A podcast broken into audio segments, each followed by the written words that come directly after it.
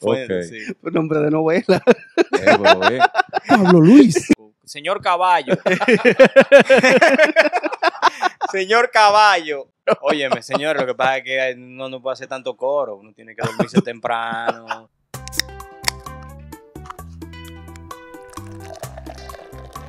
Llamate colmado.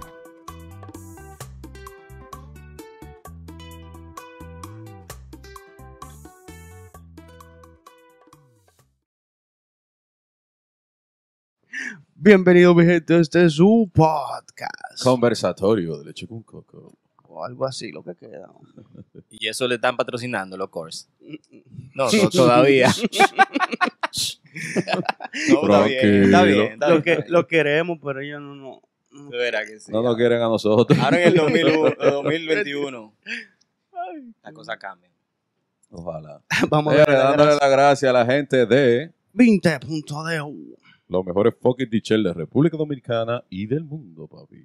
Esa gente no solamente tienen t-shirt, tienen su gorrita, su jogger, sus pantalones y los calzoncillos con la cara de coco, si la gente Coño, que lo quiera comprar. Ahí tú con la misma mierda. Loco, ya suelta eso, loco, de verdad. Es que a la Suelta gente la le gusta eso. Síganlo en todas sus redes sociales como arroba 20.do y en su página web www.20.do. Y también A la gente de NYC Medical of Queens. NYC Medical of Queens. Ubicados en la 7916 de la 37 Avenida Jackson High, Queens, New York. Señores, todo el mundo tiene un familiar en, en Nueva York. Aunque es un primo, lo- no, aunque es un amigo. Exacto. entiendo yo, sí. Aunque, a- es más, aunque sea el, el tigre que tú conocías atrás en el patio. Sí, que el tipo se fue para allá y vaina, Ey. y vive allá. Entonces, esa gente son clínicas. Y siempre hay un tigre en el barrio Ah, que fue por un fin de semana, lo deportaron y viene con el acento y con el diablo así, tú sabes, yo. me- Ya lo en los sabe. barrios siempre hay uno que, Ya lo sabe. por una Así que, semana. así que mándalo para allá, para NYC Medical of Queens. Ellos son clínicas, tienen diferentes especialistas, eh, eh, nutricionistas, ginecólogos, cardiólogos, urólogos, tienen todo lo especial. Y lo importante es que ¿Qué es hablan importante? español. ah. Pero no español, hablan dominicano, ¿entiendes? Si tú vas con Cuando, tu cuando tú vayas con tu golondrino aquí en los sobacos y que, ah, no, que me den el huesito la contentura, a ellos te van a entender. Al ruso lo votaron. Exacto. Lo votaron el pana, porque no- él entendía español, pero no entendía el dominicano. Eso sí, ese ruso no va a demandar a nosotros. Sí, puede ser que no demande. Pero no decimos nombre, por suerte. Entonces, dale para allá, para NYC Medical el tema de, un ejemplo, el chequeo anual, eh, la prueba del COVID. Eh, así que denle para allá a todos sus familiares y síganos en sus redes sociales como NYC Medical of Queens. Debajo está el número de teléfono. Tú se Sí, lo está todo ahí. Señores, vamos al mambo. Dale.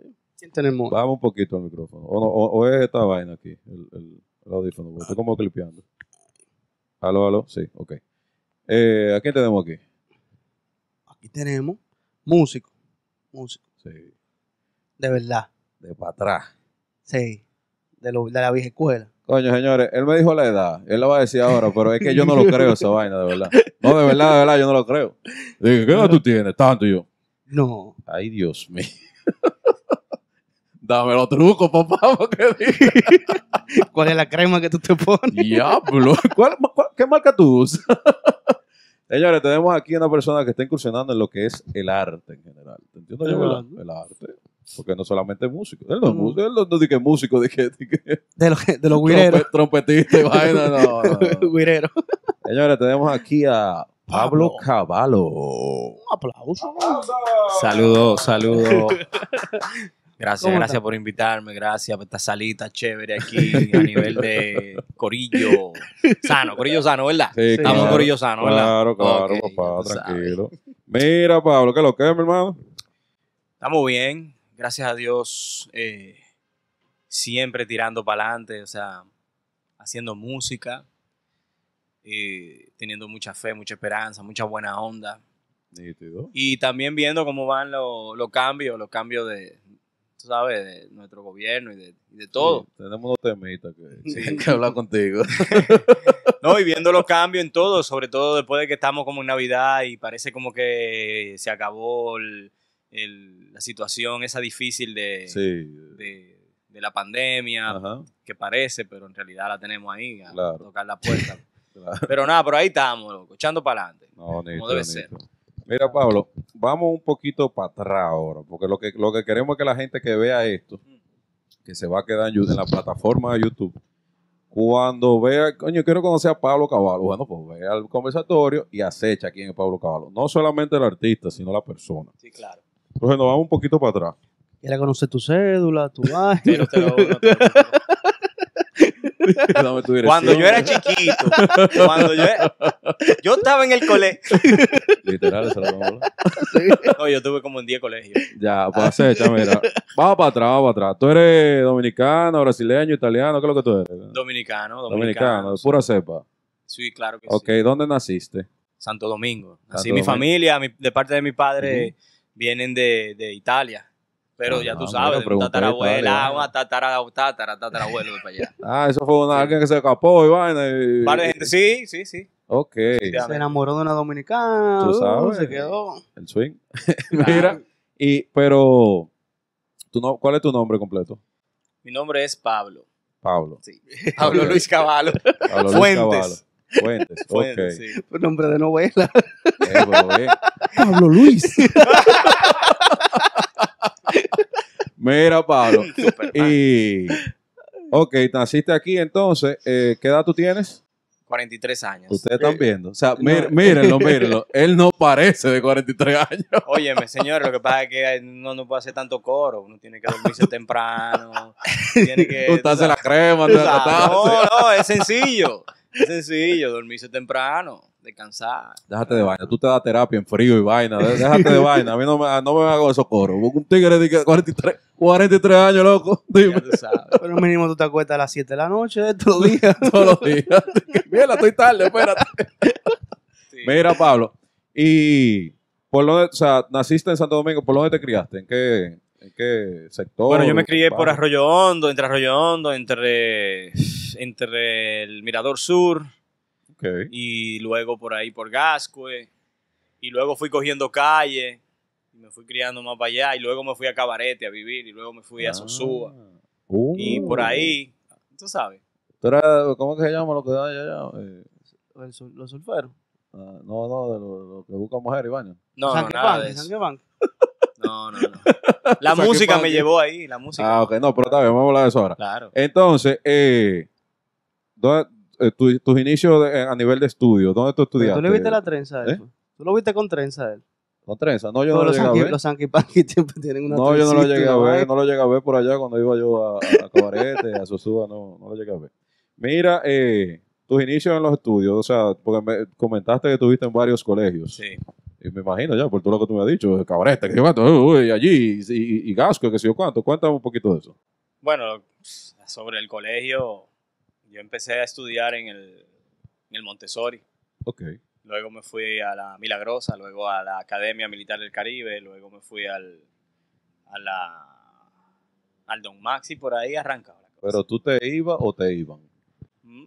Lo que pasa es que Lado. yo estaba viviendo una situación muy difícil desde el principio y como que los estudios a nivel eh, de colegio no, no me convencían, no, No solamente los estudios, sino también la disciplina, la forma de la gente. Yo siempre fui como un tipo muy raro en el colegio, lo- los, los amiguitos, la gente como que no me... Yo no me llevaba con mucha gente, tenía muchos problemas con ese tipo de... O sea, ¿cómo, tu niñez, ¿cómo tú la describes? Yo era un niño feliz, en verdad, mi familia y todo. Pero que no tenía ese... No era una persona muy social, ¿verdad? No era muy social. Ok, ok. O sea, Y- ya eso eran cosas tuyas. Peleaba y hacía muchas cosas como que no eran como co- se supone co- co- correctas. Ah, ok, Entonces, ok. Entonces le decidían moverme de colegio y Para ver si en el otro tú ibas a estar mejor. Sí. y cuánto. claro. Ok. Y decidía también el colegio que ya no necesitaban que yo fuera al colegio a ese, sino a otro. Óyeme, en verdad, yo entiendo que el colegio es una cosa que, que- o sea, el colegio, em, ah, para mí nunca fue divertido el colegio.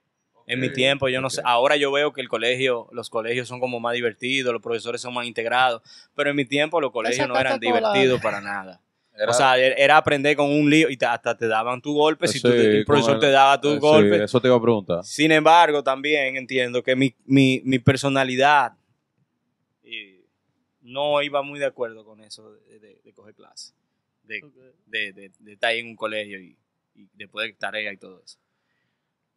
No, no, no iba contigo. No iba conmigo. Yo tenía otro me- otra mente, otra forma de pensar. Yo pensaba en algo más. Eh, ¿Y qué tú No, pensabas? O sea, ¿qué tú, qué tú tenías mientras tú estabas ahí cogiendo clases? ¿Qué era lo que tú, dónde, dónde se iba tu mente? yo me iba a un mundo de colores, viejo. Yo era pintor desde niño. Yo pintaba la pared de mi casa con chocolate y me daban mi chancletazo. Ok. Y, y- y eso es lo que yo hacía, pintar, pintar, dibujar, pintar. Mi, mi- mi mente estaba todo el tiempo en ver las cosas y plasmarlas en una, en una hoja. Dibujar, hacer todo eso. eh, escuchar música. O sea, que de pequeño el arte Sí, nació no, en el ti. arte- yo nací siendo artista. Yo creo que no hay... O sea, yo respeto mucho el colegio y sé que en realidad no fui el mejor, pero, pero no era mi norte se- Ok. estudiar, en- aunque sí terminé el colegio al final y todo eso, pero lo mío era otra cosa. Yo necesitaba tener algo más, necesitaba ah, un apoyo que, enten- que se entendiera Exacto. que si yo voy a coger clases, de- o sea, hay personas que tienen esto, que es el arte, que también se ne- necesita como necesidad. Exacto. Aparte de toda la clase de matemáticas, o sea, hay una necesidad en tu vida que es hacer arte. Y eso faltaba mucho en los colegios donde yo estuve. Por eso yo vivía un poco frustrado con todo eso. Mi clase favorita era, en realidad, era la historia. Me encanta la historia. La ciencia, me encanta la Sí, ciencia. porque eso te, me imagino que la te- te matemática, me ponía- encanta la matemática. Ok. Sin embargo, el tiempo ahí, eh, la gente, como que yo no fui muy, muy, muy social en ese tiempo. No era muy social. No, los artistas siempre son como que más ensimismados, o sea, siempre se- tienden como a alejarse, porque ven la- el mundo de otra forma. Realmente. veía, o sea, en verdad, hijo único, vivía con mis abuelos. Todo lo que yo veía lo pintaba. Yo llenaba, mi mamá es poeta y ella escribía libros.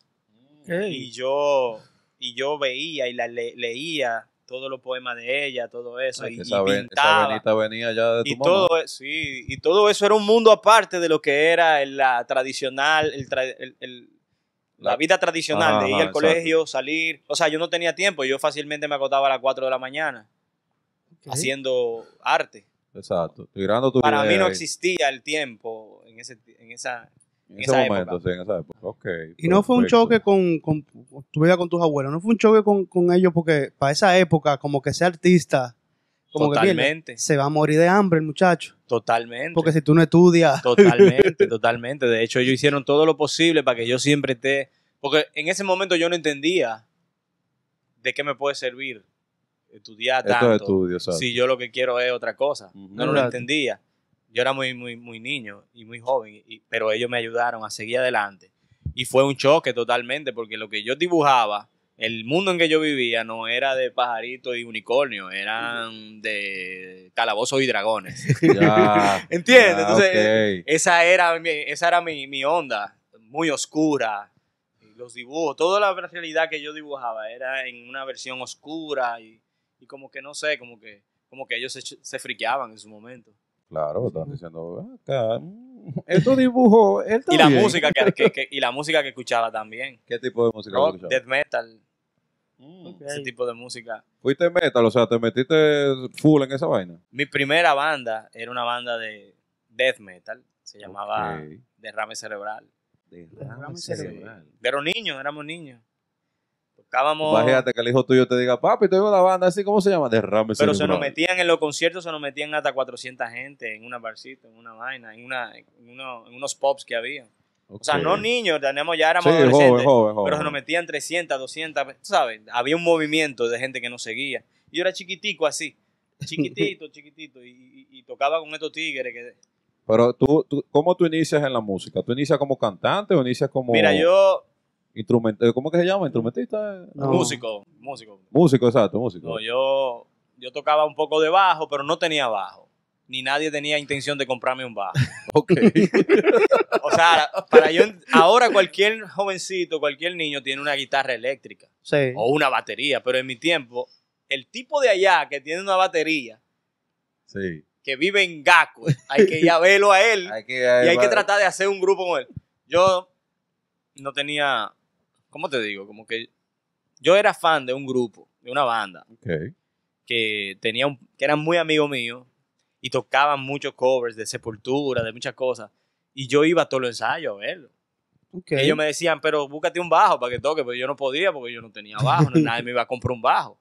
mi abuela nunca me iba a comprar un bajo. Desde que te decían eso, tú dices. Pero ¿qué "Ay". pasa? Que un día el vocalista Ajá. faltó Mm. y yo estaba ahí. Yo le dije, déjame, Yo tengo la voz. déjame. No, yo me sé la canción de qué voz. Yo ni siquiera sabía que yo podía cantar. Ok. O sea, yo sabía que podía cantar, pero yo no me, me veía a mí Sí. cantando en una banda, ser un frontman. Yo no Ok, me veía Ok, así. ok, ok. Yo- pero en ese momento, eso fue como a los 10 y 15 años. En ese momento, eh, yo agarré ese micrófono y canté las canciones de esa banda. Y al vocalista lo tuvimos que meter a baterista. Porque era muy pana. Porque ya no podía ser vocalista porque la banda pidió que yo me quedara cantando con ellos. Yo era el fan, eh, la- yo era la mascota de, de la banda. y ya yo estaba cantando con, en frontman con ellos. Tú el utility antes. Claro, pero el baterista que tenía esa banda no era tan pana porque no era de la batería, la batería era del vocalista porque tenía, tú sabes, el vocalista que era se metió a tocar batería. Ya. Y por ahí arrancamos. Pero ¿qué pasó? Que el baterista vocalista no era tan pro tocando baterista y tuvimos que volver a buscar al otro y sacarle los pies al otro y el otro el vocalista que era vocalista se convirtió en el fan número uno de nosotros. Diablo. Sí, fue que yo comencé. Pero bárbaro, o sea. Lo digo, Pero- pero, pero- éramos un corito chulísimo, mano, éramos éramos Pero una pregunta, ¿qué pasó con la batería? Porque el vocalista que no era, que no era baterista, me imagino que se llevó su batería. No, Ah, la de hecho ensayábamos en su casa. ok. O sea, no, eh, eh, éramos demasiado panas. Nosotros en su casa, él estaba ahí, todo. Nunca fue resentido con eso. Ok. O sea, sencillamente que no podía tocar, no podía tocar las canciones que nosotros tocábamos. Eran muy, muy duras, muy, muy pesadas. Él lo aceptó en su momento. Él dijo, ya, yo no- Claro, no, no, le puedo seguir lo, lo, lo Claro, ustedes. claro. Coño, qué bien, viejo. Entonces, eso fue, me dijiste, a los 15 años. Yo o no recuerdo bien el sax, pero fue mi primera experiencia cantando en una banda. Y, y de ahí para allá, entonces, arrancamos. Tuvimos un primer concierto en el Codia, en el Club Codia. Ok. y, y nos fue súper bien. O sea, nosotros rompimos ese día. Para yo ir a ese concierto, yo le pedí permiso a mi abuela y mi abuela me dijo que no. que si yo me estaba volviendo loco. Entonces yo, tú sabes, seguí, seguí insistiendo, insistiendo, insistiendo, insistiendo, hasta que mi abuela en una dijo, ok, si tú quieres tocar, vete y toca, pero no vuelvas a esta casa. Ya, ella lo dijo en una Decisión de vida. no, ella lo Ah, dijo en una forma como cualquier abuelo alto de un carajito Jodiendo con moño largo jodiéndolo todo el tiempo. Loco, vete ya, no me hable más con todos los problemas que tiene un ser humano en su Claro. vida. Ella lo dijo en una manera, no fue como de verdad. Ah. Pero yo aproveché eso Claro. y me fui a tocar y por ahí mismo dormí en casa de mi pana y por ahí se arranqué y terminé vi- durmiendo, viviendo en una bomba de gasolina y que después me fui a me mudé a cabaret y por ahí y O vine sea, a... Espérate, espérate. Tú lo, tú lo cogiste literal. Sí, sí. Yo canté ese No concierto. volviste a la casa. No, ok. no, no, no. ¿Y qué dijo tu abuela cuando tú vas, tú vas recogiendo todo? Mi abuela estaba tratando de... De jalarte para atrás. Oye, Mijo, pero no yo fue no. así. No, no en ese sentido, pero como que ellas intentaron de, de rescatarme. Ellos intentaron rescatarme, pero yo estaba muy en Tú dijiste música, ya. rock, ese mundo que me llama, ese por fin, como que, que por fin yo tenía esa, esa, esa tribu, esa tribu que me, que, que- donde yo pertenecía, Exacto. ¿entiendes? Donde me aplaudían, donde me querían, donde yo estaba ahí, ¿entiendes? Donde yo me sentía identificado con la oscuridad, con la música, con todo eso, con el arte, con gente súper talentosa que tenían ideas, eh, inventos que, que yo no veía en la gente de mi colegio, ni la, los chamaquitos con que yo eh, estudiaba. Que yo, eso era lo que yo necesitaba en ese momento. Ya. Y por ahí me fui, y ahí ya tú sabes, cogí la pela de la vida. Cogiste la pela Hasta que un día estaba durmiendo en el Mirador Norte, en el Mirador Sur, me agarró una tormenta y me dio mucha fiebre y me estaba muriendo de una fiebre. Y llamé a una tía mía y me dijo que fuera a su casa. La llamé de un, de un colmado, me acuerdo yo, de un teléfono, un colmado. Fui a su casa, me recibió y, y me bajó la fiebre, me curó todo eso. Y viví ahí por un tiempo. Y luego me fui a vivir a Cabarete porque, porque tuve un concierto en Sosúa con otra banda que se llamaba Oveja Negra. Mm. Y le gustó muchísimo. Todo el mundo vuelto loco con, ese, con, con esa música que nosotros hacíamos. Ok. Y fuimos, comenzamos, seguimos tocando, tocando, tocando, hasta que yo me quedé y me mudé ahí. No volví a Santo Domingo. Ya. Me iba muy ¿Y, bien. qué- y más o menos qué edad tú tenías ya cuando te fuiste para... Cuando Como ya, 17, 18, 19, 20, por ahí. Por lo de- entre los 19, 20, 21. ok. O sea, tú no, tú no terminaste la escuela, el colegio. Por ahí no la terminé, la vine a terminar después, Pero la terminé. Gracias Ah, a Dios. no, excelente. Tú sabes, porque No, que en pues. verdad lo que yo quería era hacer música.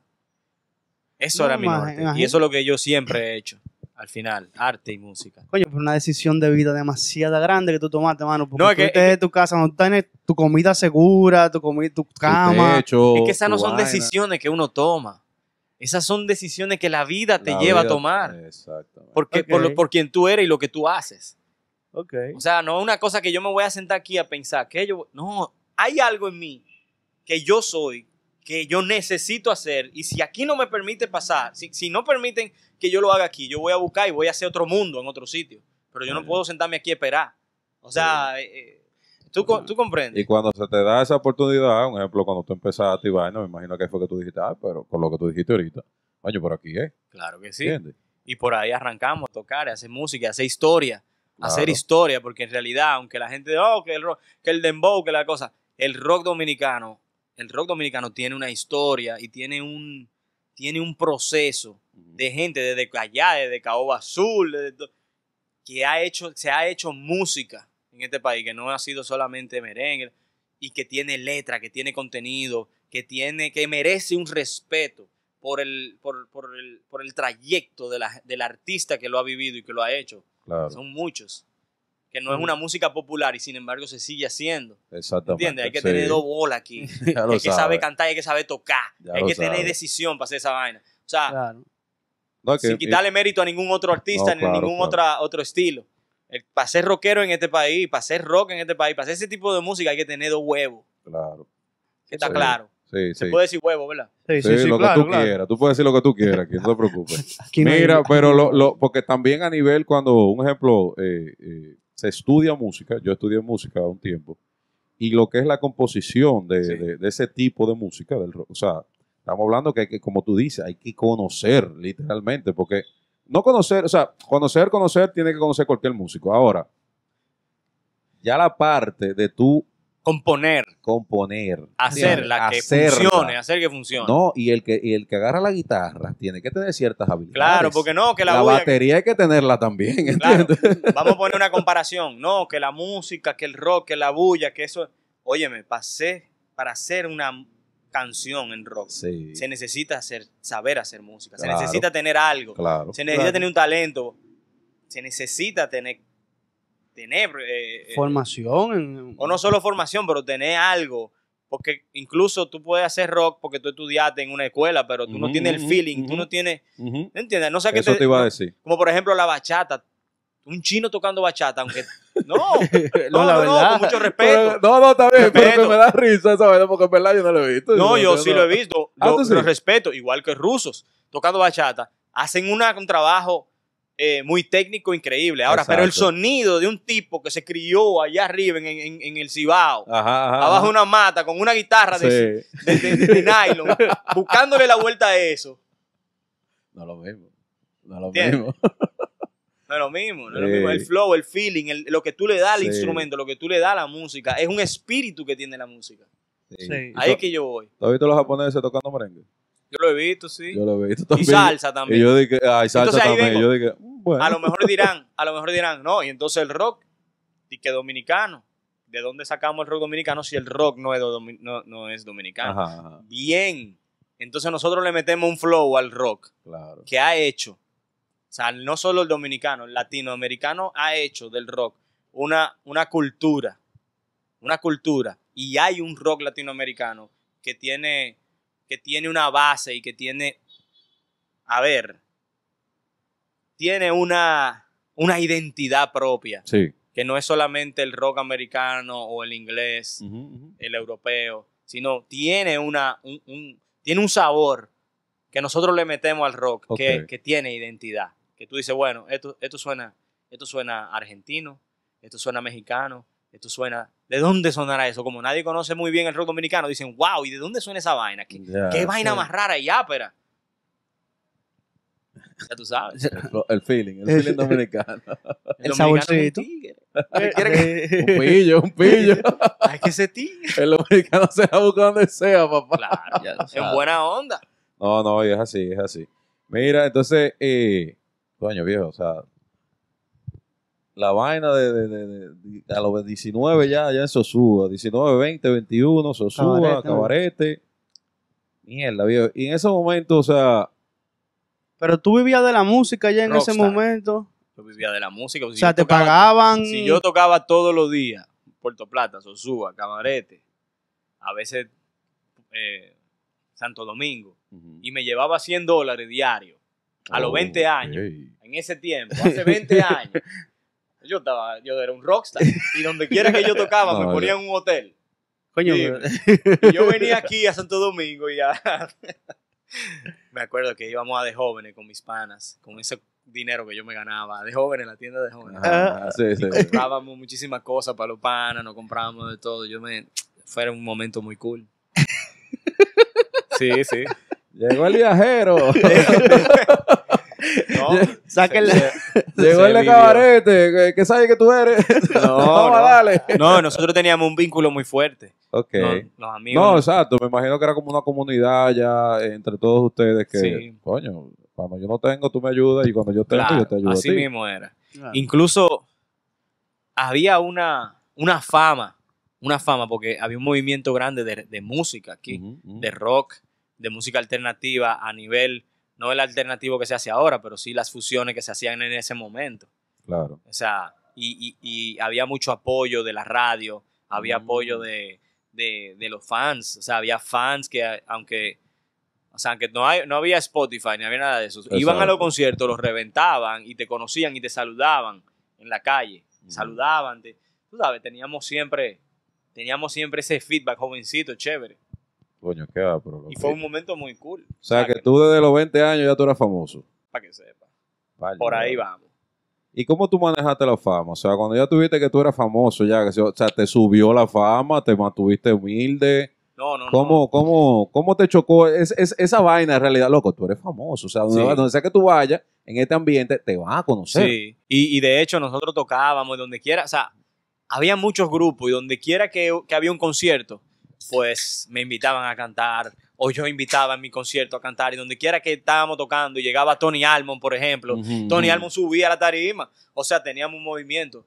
Eh, a ver, eh, lo de la fama es, un, es muy peligroso y, y- y es un gancho.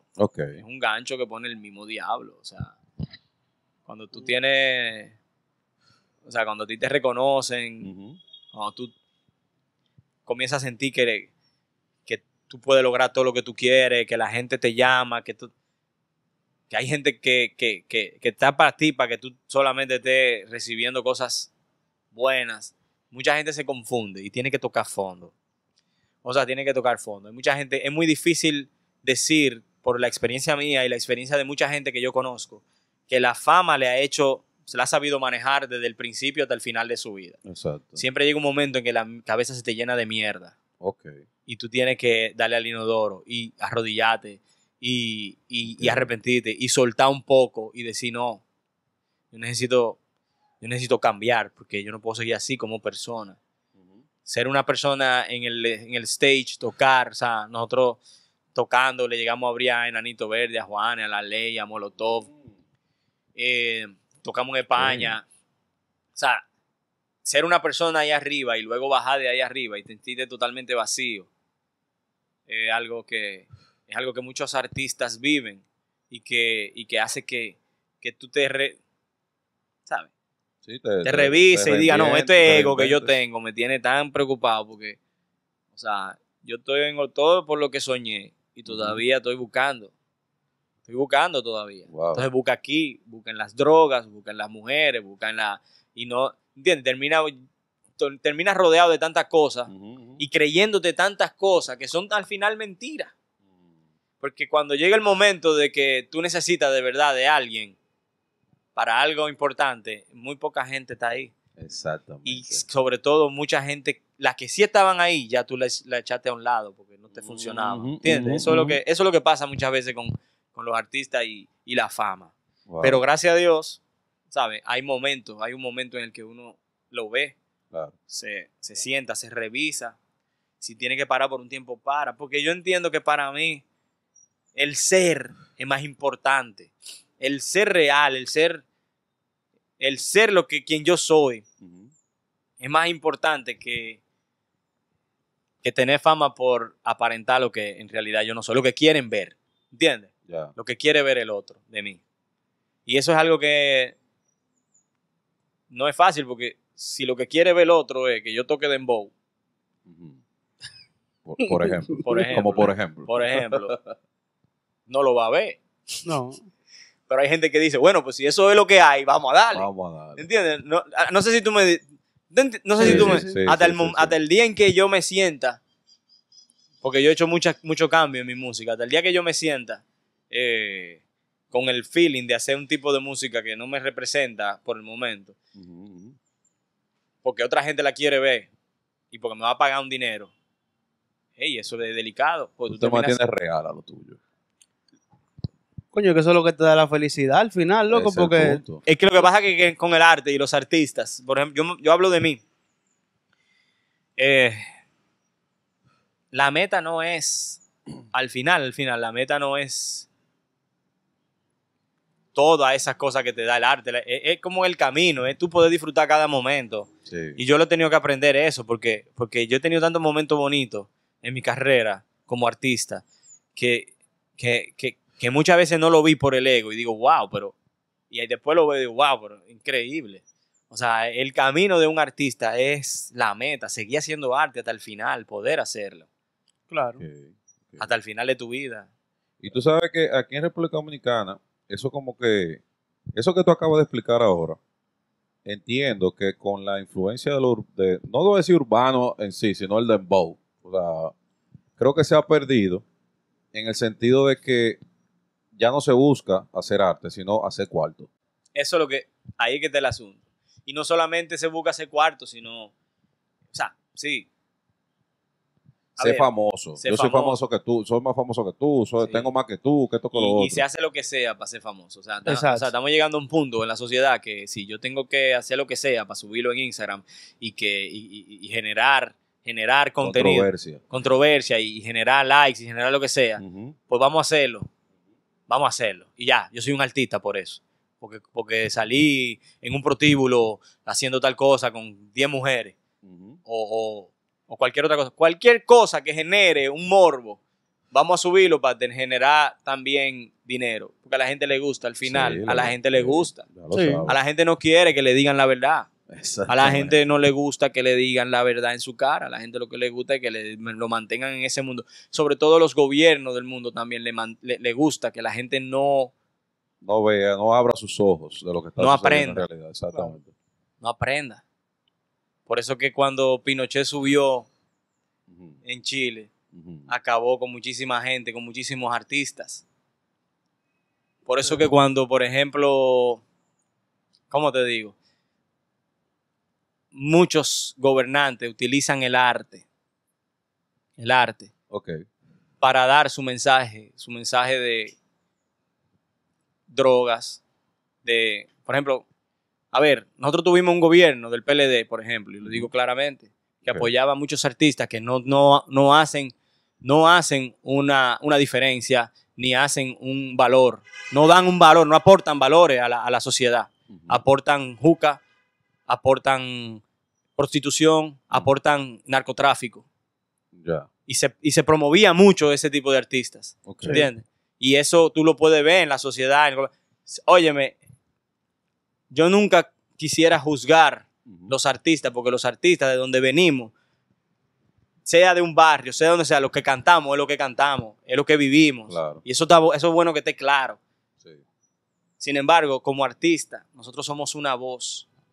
Somos una voz. Claro. Y muchos de nosotros, en vez de ser voz, lo que estamos haciendo es bocina. Exacto. ¿Entiendes? Entonces, por dinero. Entonces, ¿qué, qué? ¿Cuál es el cambio? Tú sabes que el arte es el que se ha...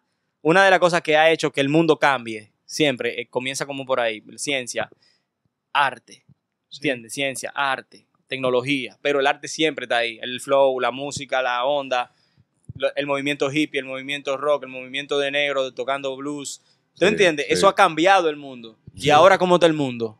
¿Cómo está el mundo ahora? ¿Qué es lo que escuchan los hijos de nosotros? ¿Qué es lo que escucha la, qué escucha la gente? ¿Cuál es la música que se escucha en nuestro país y en todos sitios? No tiene un, yo siento que no tiene un contenido interesante que tiene, que tú puedas decir, wow, qué letra. O sea, No, letras ¿Qué? no tienen. ¿tú entiendes? Entonces, nada. nada, va a llegar un momento en que eso va a explotar porque que no, no se puede, no es sostenible. Exacto. No la gente no puede llegar a un punto tan, tan, tan bajo. De, o sea, que ellos mismos a veces dicen, no, no, no, pero tenemos que bajarle, la letra de nosotros está demasiado. Di que desacato escolar. Di que, di que, di que la camioneta, vamos ruleta, hablando del narcotráfico, ¿entiendes? Que Exacto. eso- esas son cosas que se pegan, Sí. ¿eh? Di que, Eso ¿entiendes? es lo que te digo, el- lo que tú dijiste ahorita, el morbo. El morbo. La gente, "Ay, sí, sí, que yo cuánto. pero, ese- Álvaro. pero, muy, pero la gente, o sea, se Pero- necesita, se necesita educación, se necesita música, se necesita que vuelva.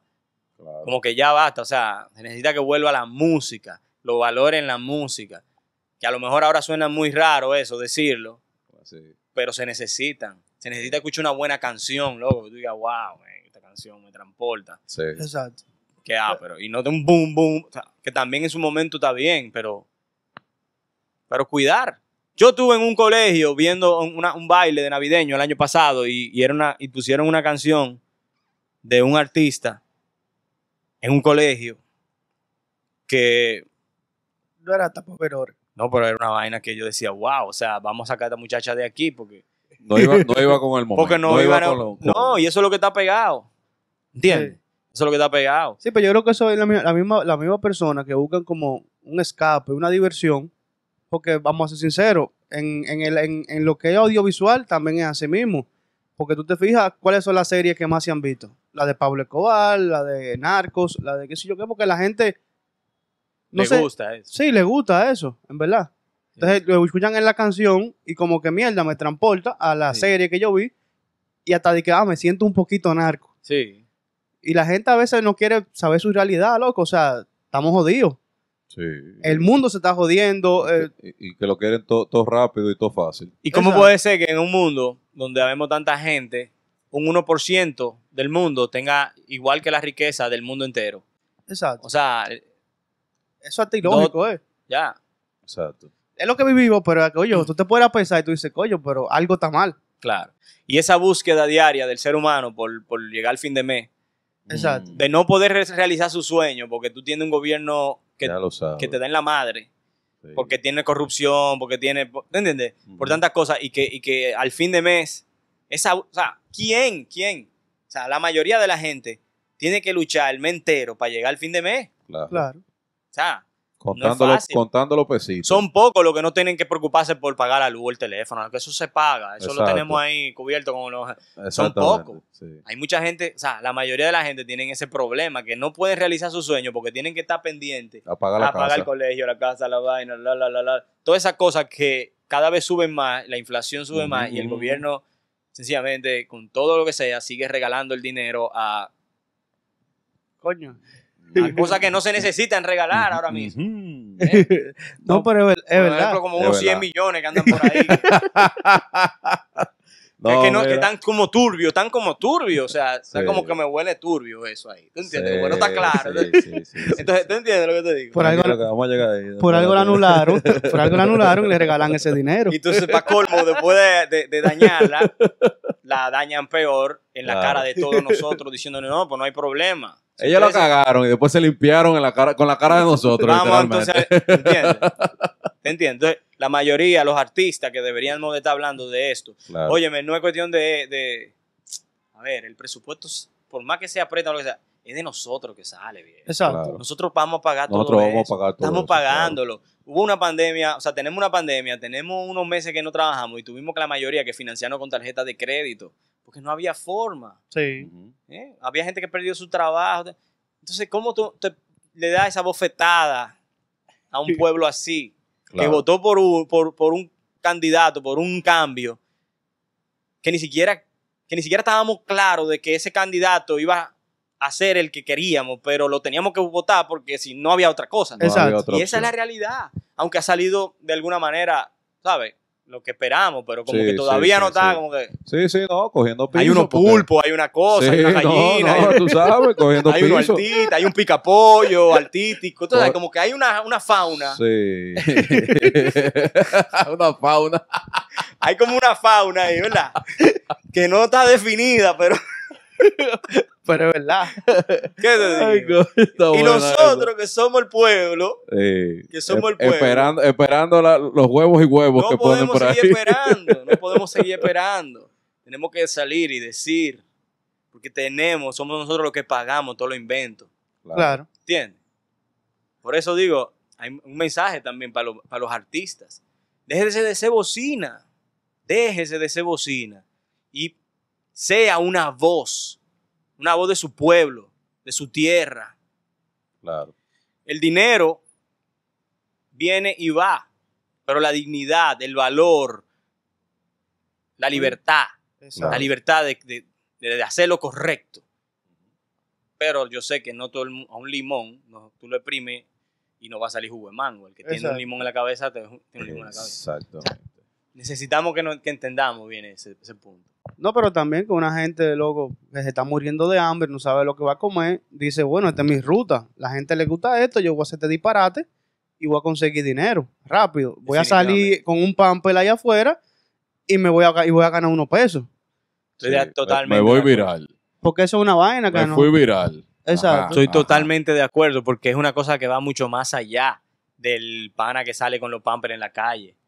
Es Sí. una cosa que ese pana sale a la calle con esos pampers porque él no tiene oportunidades. Exacto. ¿Entiendes? El pana que sabe que se va a pegar porque va a hacer un desacato escolar, Exacto. lo hace porque no tiene oportunidad en hacer otra cosa, porque ese es su, me- ese es su mundo. Claro. ¿Tú Exacto. entiendes? Esa chica que sale en ese desacato escolar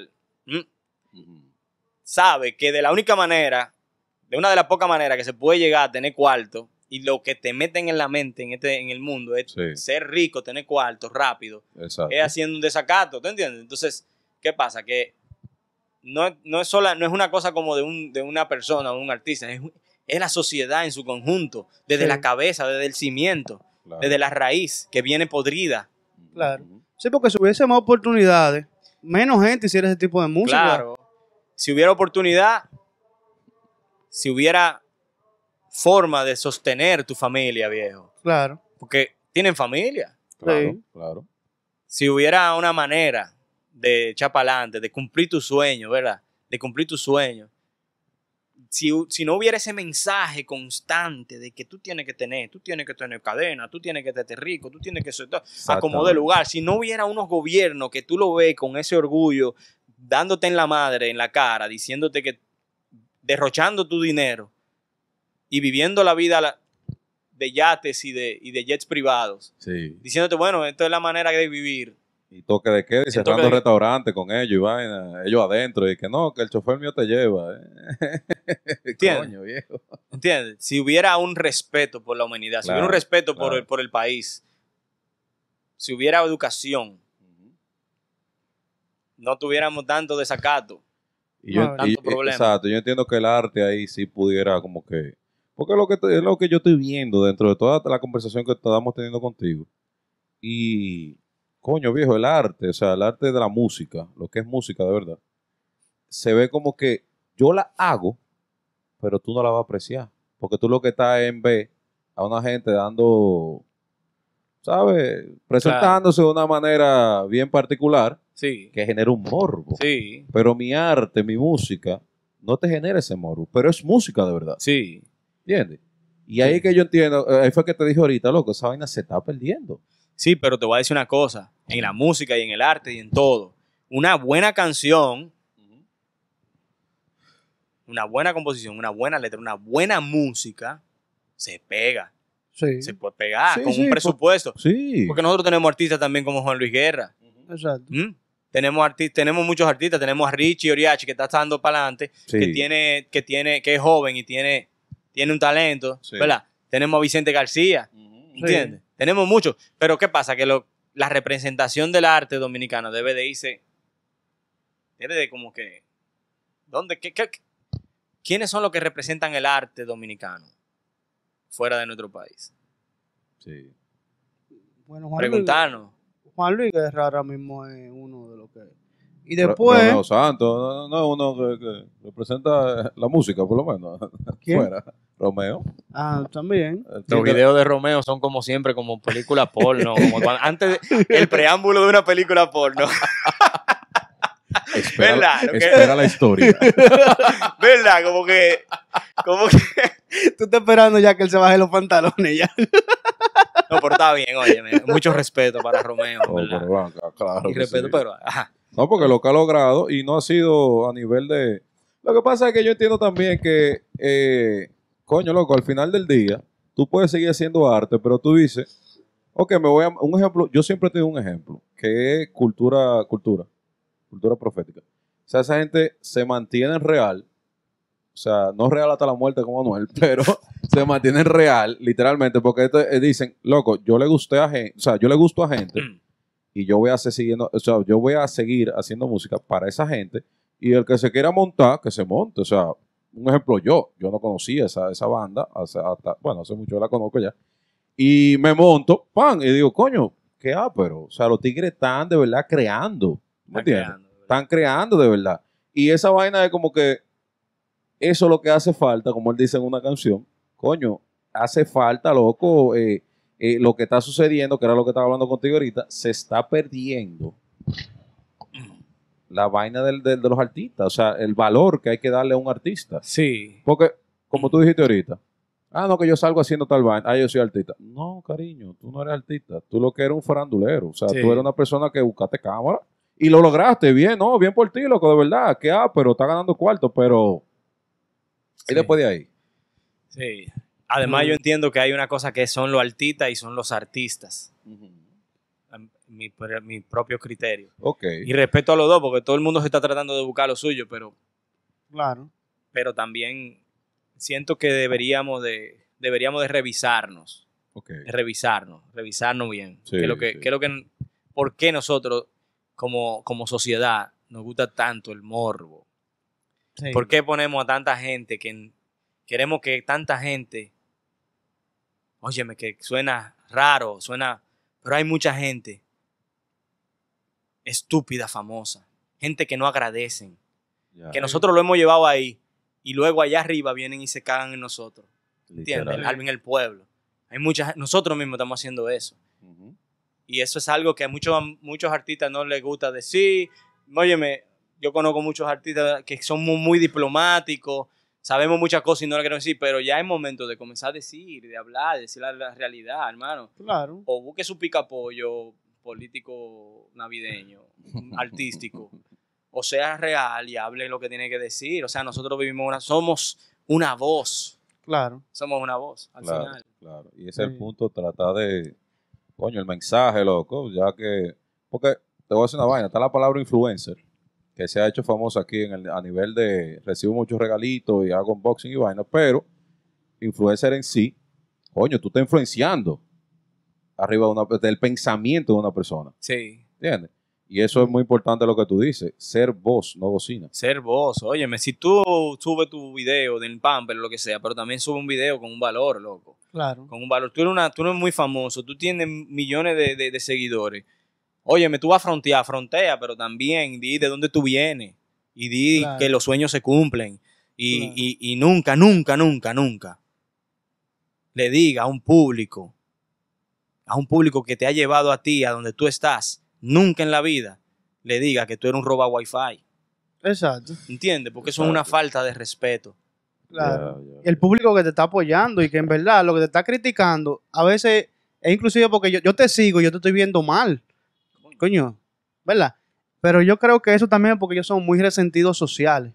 Porque de donde vienen, Buen punto. ¿tú me entiendes? Vienen como que ese rechazo. Inclusive ahora que son famosos, como quiera, en algunas esferas todavía los rechazan Sí. porque no pertenecen ahí, porque no, Sí. quizás no tienen lo- el conocimiento. el- entonces se sienten, coño, mal. Esta gente me está rechazando y yo lo logré. Claro, pero ahí es que viene el asunto. El agradecimiento. El agradecimiento, viejo. Que ahí es- de ahí es que viene el punto de por qué a veces uno tiene que revisarse, parar, pensar, meditar y rebobinar. ¿Tú ¿Viste que esa, esa receta? está buena. Y rebobinar y luego entonces salir. Sí. Digo, porque el agradecimiento es mucho más grande que cualquier cosa. O sea, el ser agradecido no tiene que ver con que tú seas un resentido. O sea, tú, tú, tú- tú vienes de abajo y tú llegas a un punto donde tú eres el- uno de los artistas más reconocidos de un país. Tú tienes que ser agradecido. En algún momento alguien tiene que decírtelo. Te lo tienen Claro. que decir. Agradece, viejo. Porque de donde tú vienes, mm, se te está cumpliendo el sueño. No te caigas de ahí. No hagas una cosa tan fea como, como llamarle a tu mismo público de una manera tan despectiva. Claro. No, pero también es por la gente que ellos se rodean, porque ellos cuando suben, jalan a toda su gente de allá, y esa gente lo que le están diciendo que sí, porque le están dando dinero. Sí, sí, sí, sí, sí, sí. Como claro, yo no claro. conozco, como yo no sé de eso al, al final, yo no sé con quién se junta nadie, ni con quién anda, ni lo que hacen, ni lo que se meten, ni lo que beben, ni lo que fuman. Yo lo único que entiendo es que el agradecimiento y la humildad va sobre todo eso. ¿Entiendes? Hay que ser humilde en este trabajo que es tan, te llena de gente, pero al final tú estás tan solo que hasta la esposa se convierte en una farándula, una, o sea, tu mujer, tus hijos, todo se convierte en una manera de ser farándula Sí. a una, una cosa que no es real. Que tú te conviertes tan famoso y tan cosa que tú, ok, vamos a poner al niño, pa, foto, pa, tú, a la esposa, pa, a la y todo eso se convierte en un show mediático. Entonces ya tú al final no tienes ni siquiera una vida personal.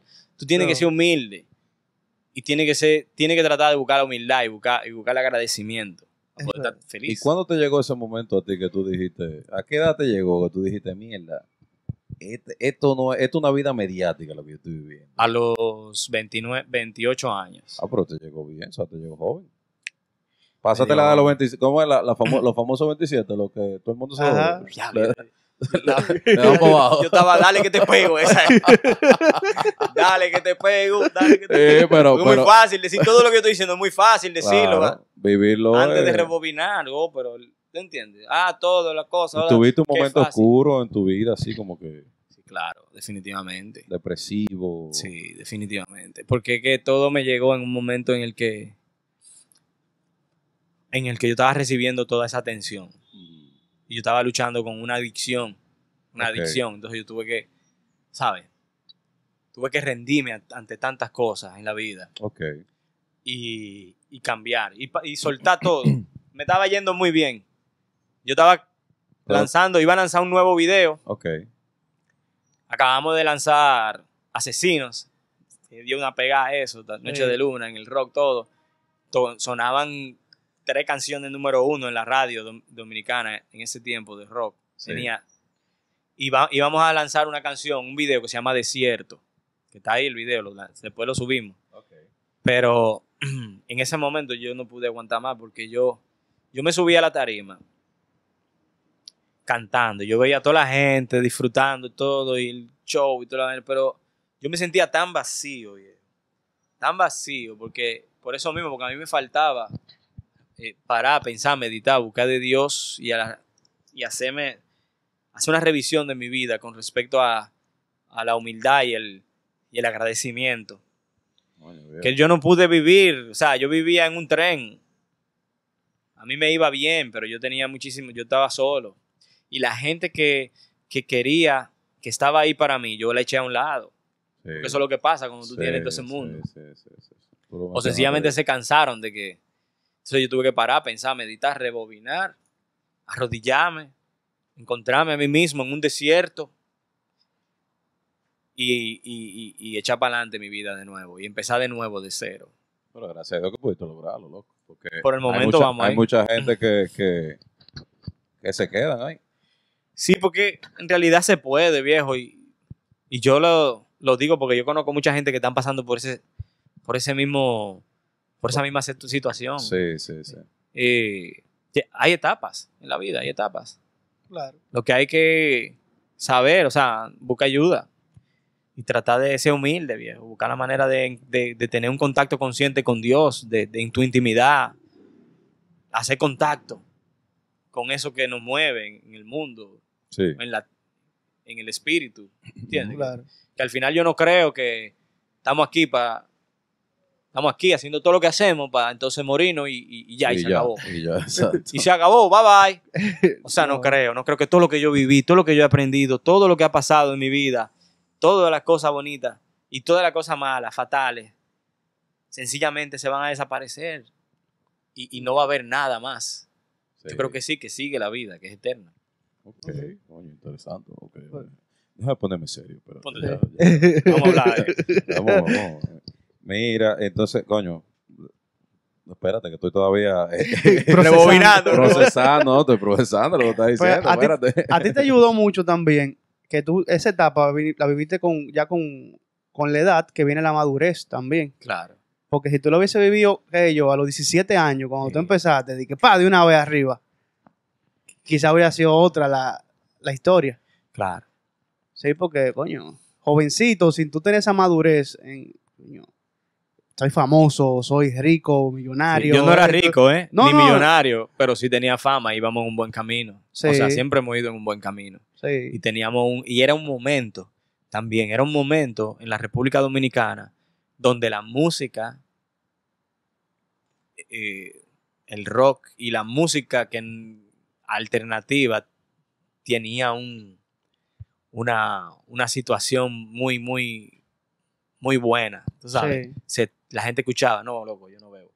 Se- la gente escuchaba, la gente escuchaba música, buscaba discos, eh, iba a los conciertos, em, tú sabes, absorbía. sí. Pero mira, el, el rock es muy caro de producir.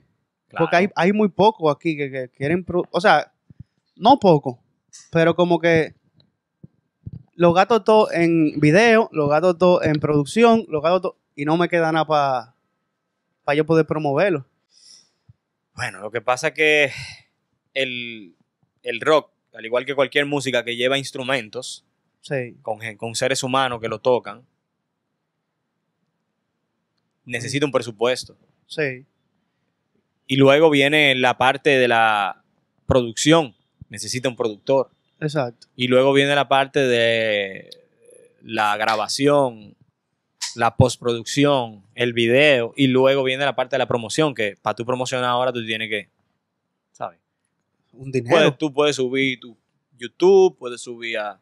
Pero cuando tú subes un video en YouTube, tú tienes que ese mismo día están subiendo 60 mil videos que le han metido 100 mil dólares a cada uno Exacto. en promoción. ¿sabes? Que Se necesita presupuesto para, para, para hacer música, se necesita presupuesto. Ah, claro, hay casos en los que una gente se hace viral, un artista sube una canción, le llega a alguien, es alguien lo, le llega a alguien que es muy importante, que es famoso, lo sube, se va viral, y wow, y lo descubrimos, un gran Sí. artista. Eso puede pasar, Sí. claro. Y en lo digital, porque tú entraste un poquito tarde en lo digital, creo que hace dos años que tú comenzaste a subir Sí. a Spotify Sí, y sí. eso. Ya, ¿Y por por qué lo- tarde? no, porque sus canciones tienen, coño, como 10 años, 6 años creo bueno, que pero tiene que él, tenía 10 años haciendo la música, o sea. sí, pero que tarde Sí. entró a hablar de Spotify. Ah, hace dos años. Yo no le diría tarde, yo le diría en su momento, Claro. Ok, porque es un momento para todo. O sea, ok. Pero tú no lo pensabas Ah, antes. pues, cosaco. No, porque, ven acá, o sea, todo entraste tarde. ah, ¿Cómo que tarde? No, no, Estamos no, a no. tiempo todito todavía. bueno, cuando tarde, cuando uno esté muriendo o algo así. Yo ya, creo- es muy tarde. Yo, no creo que, ni- yo creo que ni ahí, porque es tú muy no estás tarde. muerto Mis, todavía. están ahí, o sea, Sí, la puedes buscar y la vas a encontrar. sí, Aunque sí. sea a las 12 de la noche, a las 3 de la mañana, en la mañanita, o sea que no. Yo sé Pero a lo que que- tú te refieres. Yo sé a lo que Exacto. te refieres, pero quería hacer un poquito de jocosidad, ¿sabes? Para darte un pecozón, literalmente.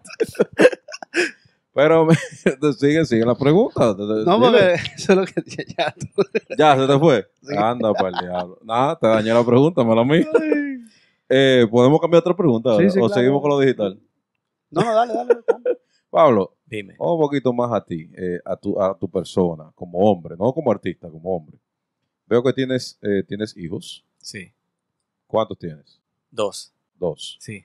Cuéntame de esa época. O sea, ¿qué, qué edad tienen? Eh, o sea, no, ¿qué edad tienen? No, no, no, tranquilo. Eh, porque yo sé que tú mencionaste que hasta tú, tú dijiste, hasta tu mujer se convierte, Sí. hasta tus hijos se, Se convierten. utilizan, se utilizan. Porque como una figura pública, Sí. como figura pública, se aprovecha cualquier medio. Y no está mal. No está mal, lo que hay que saber manejarlo. claro. Claro. Porque que no se convierta tu vida una página de Instagram solamente, sino que tú tengas una vida, que tú sepas el balance. Coño, pero Sí. es fuerte. ¿Ya qué edad tuviste tú? No, tú- pero digo, es fuerte, loco. Tú te dediques con tu, con tu mujer, ¿no? Hay que quitar una foto para Insta. ¿Tú te imaginas? Tú dices que está acostado, está Tú, en tú- vaina. tú mira, tú dices, mira, acabo de llegar a un concierto y vaina.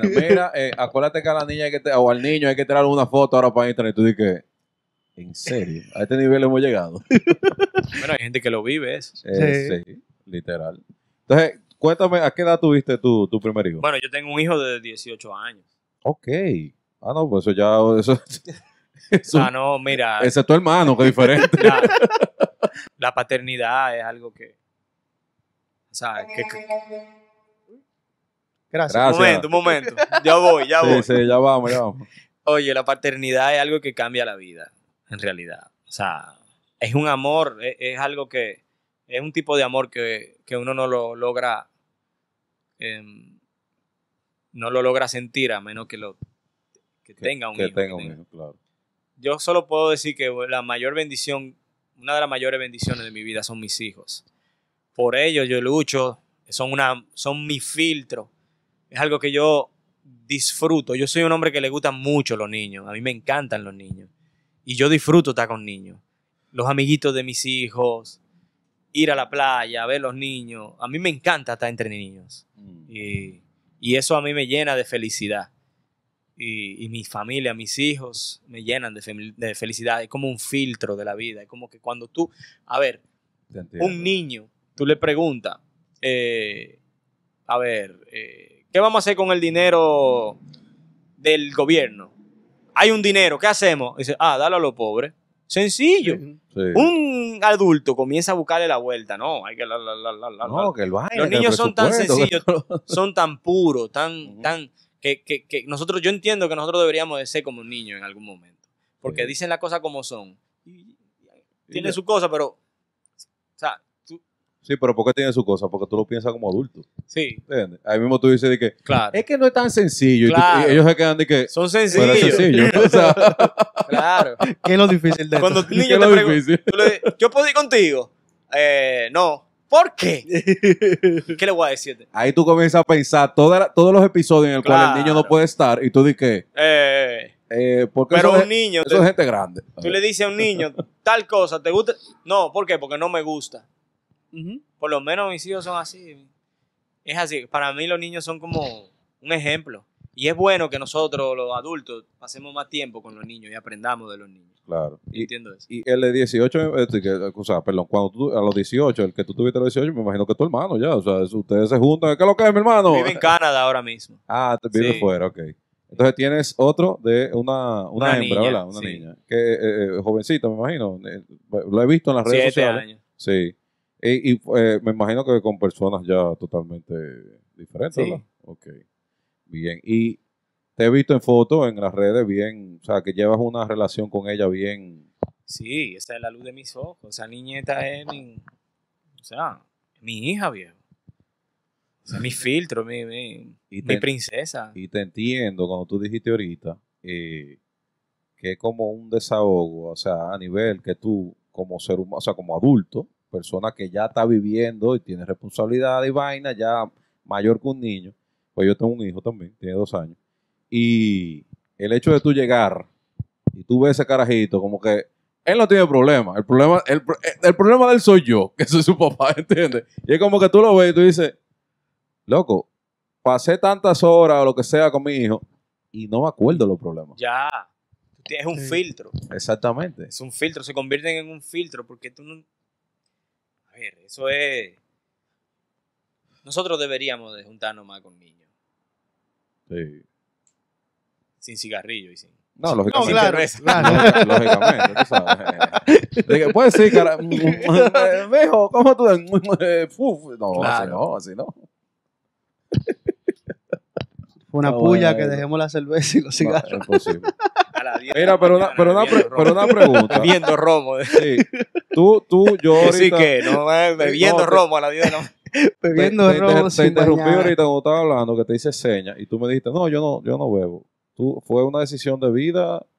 O sea, tú No, lo que pasa es que yo me lo bebí todo. Ya lo que yo me iba a beber, me lo bebí Ya te lo bebiste. en su tiempo. Ya y, no ya, puedo. y ya lo dejaste. Claro que sí. Ya queda lo tuviste. lo tuviste, me imagino. tengo o sea, como- tuviste ya la, la decisión. Tengo de como dejarlo. 14 años que no bebo. Coño, viejo. Que yo me lo bebí ya. Ya, todo. Ya, además yo soy de, de naturaleza, yo soy medio... Uh, Yo no necesito más. Tú sabes, uh, Más estimulación, ya no necesitas más nada. ya. Tú sabes. Tú has visto. ¿O no? ¿Te- ¿Lo dudas? Ya. Entonces metete Ay, otra cosa, ¿verdad? Que ¿Eh? si te metes otra cosa, ya es diferente. No, ya- no, ya- tranquilo. Ahora esa estimulación ya. No, hay que recogerlo. No, no. Lo Cuidado mío que se tira por ahí.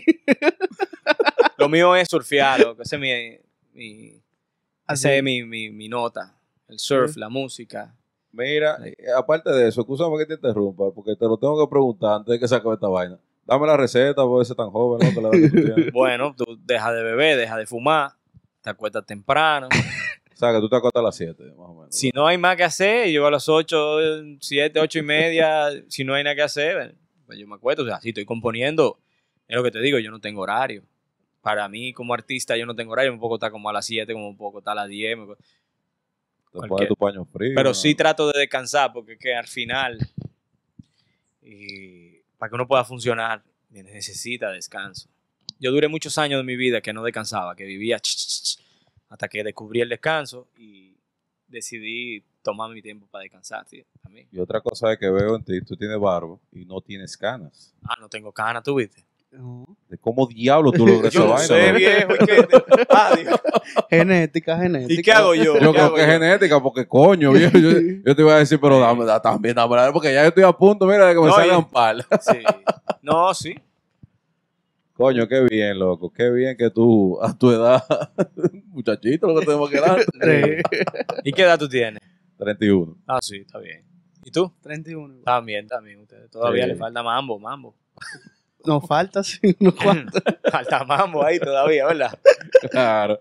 Mira, papá, entonces, otra cosa que quería hablar contigo, eh, dentro de todo lo que ya hemos, eh, y los, lo- la gente que está escuchando eh, y viendo el video, eh, ha escuchado, es tu momento, vamos a decir, eh, son dos momentos.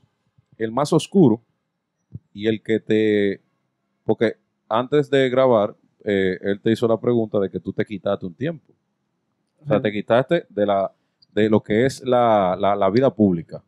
Porque Sí. dijiste que seguiste escribiendo. Que yo no eso. puedo dejar de escribir. Exactamente. O sea, tu vida artística continuó, pero no a nivel público. Sí. Entonces, tu momento más oscuro y tu momento que tú dijiste, este es el momento que como artista yo siempre voy a recordar. Por lo menos por ahora, porque puede ser que llegue otro mejor. ¿Entiendes? Cuéntame esos dos, esos dos puntos, esos dos polos. A ver. Eh, yo he tenido muchos momentos oscuros, en verdad. Ok. Yo he tenido muchos momentos oscuros. Y yo. en el arte recuerdo la muerte de mi bajista ok. y del panita que cantaba, que después fue baterista. Esas dos personas murieron y, Ah. y fueron un, un momento de confusión porque eran muy jóvenes, o sea, era un momento muy donde yo llegué, yo toqué fondo ahí en ese tiempo Ok. y y un momento oscuro, grande, fue justo antes de, de entrar en recuperación, recuperación de la adicción. Ok. O sea, y luego el momento más brillante de mi vida son tres que yo lo pudiera poner en una misma corona. Es el nacimiento de mi hijo, que lo vi Sí. nacer, lo recibí, el nacimiento de mi hija, que la vi nacer, y mi boda con mi esposa. Excelente. Esos son los momentos. Y nada, también el momento, uno de los momentos más oscuros fue cuando murió mi tía abuela, que fue la persona como que me crió, ¿sabes? Que fue la que me, me dio, el- sin ella, yo nunca hubiera podido ser, o sea, hubiera podido llegar a componer, a hacer una canción, porque ella estuvo ahí para mí. Son momentos que, que cambiaron mi vida totalmente. Sí, te, te hicieron ya cambiar la perspectiva, la, sí. la- la visión de vida que tú tenías. Sí, sí. Y, y, y, y sobre todo cuando, cuando yo hablo de momentos más brillantes, para mí la música siempre ha sido eh, mi vida. Yo he sido siempre artista. Yo no me acuerdo cuando yo no soy músico. Incluso cuando yo no to- estaba tocando por un tiempo, pues yo era, yo estaba tocando, porque yo tocaba, yo, el flow, el, el, el tú sentarte a componer, cuando yo agarro una guitarra y comienzo a tocar, yo me voy de este mundo que yo me rodea, yo voy a otro, a otro, a otro sistema, o sea, yo cierro los ojos y yo me transporto. Y ese es como el, el, el- el high que le da al artista el hacer arte. El hacer arte no es solamente hacer una cosa, es lo que te, esa cosa genera dentro de ti, Sí, lo que te hace sentir. eso que te hace sentir. Sí. Y eso me pasa a mí cada rato, cada vez que yo agarro una guitarra. Y ese es el momento más bonito de mi vida, uno de los momentos más bonitos de mi vida, el llegar ahí.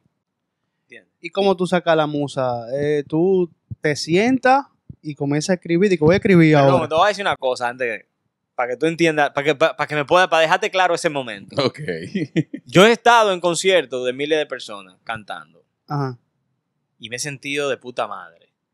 Pero he estado en mi, en mi casa con la guitarra cantando y he sentido el doble de ápero del que si tuviera en un concierto. He sentido eso. Claro. ¿Qué te entiendes? Porque te, te, te transporta y ya tú Claro. comienzas a sentir cosas. Por ejemplo, hay gente que sienten las canciones como si fueran de ellos. Ah, y se, sí. baja, se fajan a barrer, se fajan a fregar, y se fajan, mira, y se ponen malos ¿Qué- ahí. qué Ana Gabriel? Noche ¿qué? de luna. Mira, enséñame. A mí me han mandado unos videos, hermano, mira. Mira, y se ponen malos. Como si fueran de Y ahí que esa casa queda limpia, compa. Claro. Si esa música no está ahí, mira. Y te hace sentir bien eso. ¿verdad? Esa, ¿Cómo? cuando te mandan eso, te hace sentir Se bien a siente ti. bien, se siente Coño, bien. tú dices, esto, claro. esto lo cree, este es mi hijo. O sea, Claro, no, y lo sobre todo el agradecimiento que, que, que tú, que te reconozcan, que te, te manden. Dios mío, yo me identifico con lo que tú sientes, con lo que tú sentiste cuando, cuando escribiste eso. Yo me identifico, yo estuve ahí. Yo, yo sé que, que, que, que tú sentiste cuando... Eso, es- eso me llena a mí, de- se me grifa la piel. Como artista, estoy haciendo mi trabajo, estoy tocando el corazón de los demás. O sea, estoy tocando el corazón de los demás. Es duro. sí. Y estás dejando un, valor en esa persona. que lo, lo, lo, lo que entiendo que un artista deja, o sea, da un contenido de valor. O sea, Sí. que tú en cierto momento piensas en esa persona y tú dices, coño, esa... Es como, ¿qué te voy a decir? Como un psicólogo a nivel de, de- de música, ¿entiendes? Como que eso me acordó a tal cosa y, y- y cambié mi perspectiva a nivel de lo que escuché ahí. Coño, tú estás logrando algo, algo en una persona. Claro. Ese es el verdadero, el- la verdadera influencia, entiendo yo, ¿verdad? Sí, claro. Sí. Mira, y otra cosa que tú ya ahorita lo mencionaste y queremos, vamos a entrar en ese tema, los 100 millones. ¿Qué pasó con los 100 millones? A mí no me tocó nada de eso. No, no te dieron, te, te ¿Qué tú llamaron. opinas No, de- yo- ¿Qué yo- tú opinas de esa decisión de nuestro gobierno dominicano ¿Qué te digo? a nivel de, de- de navidades, pandemia? Eh, perdón, no lo puedo decir. Tú sabes que yo de verdad como que, como que no lo veo muy claro. O sea, no lo veo claro. Ellos quisieron como ponerlo claro. Miren, aquí un contrato con, una, con un artista ta, ta, que tiene un reloj de Ni lo 30 mil dólares. O sea, no, lo, no siento que hay una claridad ahí. Siento que hay corrupción. Ok. Siento que, que hay, que ahí se mueve corrupción. Entonces la corrupción pudre a todo el mundo. Si tú te dejaste tocar de la, de la, de la, de la corrupción y, y tomaste algo que la corrupción te dio, eso te, consum- te comienza a consumir. Entonces yo entiendo como que... ya tú eres parte de. Claro, entonces yo me sentí muy triste por algunos artistas que en vez de estar recibiendo, deberían de estar dando. Exacto. Mm. Me sentí muy triste porque... Porque luego, como que, conchale, ¿cuál es la necesidad? Si, si también hay otros sectores en el país que, que están al frente de una batalla que se han dedicado a, a- que han puesto todo para poder frenar, tratar de ayudar a la gente que está sufriendo del problema del COVID. Los, saben, yo no digo los artistas, yo como artista, claro, estoy de mi parte. Está bien que se trate de ayudar a los artistas con contrataciones, no con dádivas, con, ok, tú vas a tocar, tú vas a trabajar, porque el artista al final, aunque quiere, el artista al final, aunque quiere dinero, óyeme, yo tuve un problema grave. Yo no cobraba por tocar y después me tuvieron que jalar y decirme, loco, usted tiene que cobrar. el artista quiere hacer arte. ¿Entiendes? Pero el arte ahí. cuesta dinero hacerse. Claro, claro que sí. ¿Entiendes? Entonces, no dale unos cuartos para que se sobreviva. No, yo quiero trabajar. Al igualmente que el sector salud, que necesita ahora mismo pasar la Navidad, pasar enero, de una manera, por, el, por la gran batalla que han llevado desde el momento en que empezó la pandemia. Eso hay que reconocerlo también. Sí. Entonces, me, me huele a, cor- a corrupción eso. No, no sé por qué. Yo, yo creo que nosotros venimos de un, de un gobierno que nos llenó de tanto truco y ahora nosotros sabemos cuáles son los trucos. Nosotros no, somos... ya no lo sabemos. no- nuestro país, la gente de nuestro país, no, no podemos seguir tratando al gobierno, a los gobiernos como, como que con, con, con esa diplomacia. Ay, sí, pero no. Ay, va a pasar igual. No, eso es un dinero que tú vas a pagar. Tú lo vas a pagar. y si tú lo vas a pagar, ese cantante tiene que cantar Claro. para que tú vayas a ese concierto. Pues, supuestamente dedico un concierto virtual, que sé yo, que para gente que no tiene internet y no tiene luz en su casa, pero era un concierto virtual que iban a hacer. Es que no importa lo que sea concierto o no concierto. Hay gente que ni siquiera vive en este país que están recibiendo ese, esa dádiva. Hay gente que tienen, que son millonarios, que están recibiendo ese beneficio. Que deberían de estar dando. En vez de estar recibiendo, eh, mira, que lo llaman y le dicen, óyeme, que hay unos cuartos que yo quiero. Ok. ¿Sabe qué? Vamos a duplicarlo y vamos a darlo públicamente. Públicamente vamos a darlo al sector salud, al sector, a los artistas que, a ot- otros artistas que sí lo necesitan para hacer música, a lo que sea. ¿Entiendes? Pero me, me, me huele a corrupción. Óyeme, no tengo miedo de decirlo. Hay muchos amigos que yo conozco que tienen miedo a decirlo y quieren ser muy diplomáticos, pero somos artistas y necesitamos ser la voz. Claro. No nos olvidemos, no seamos bocina ya.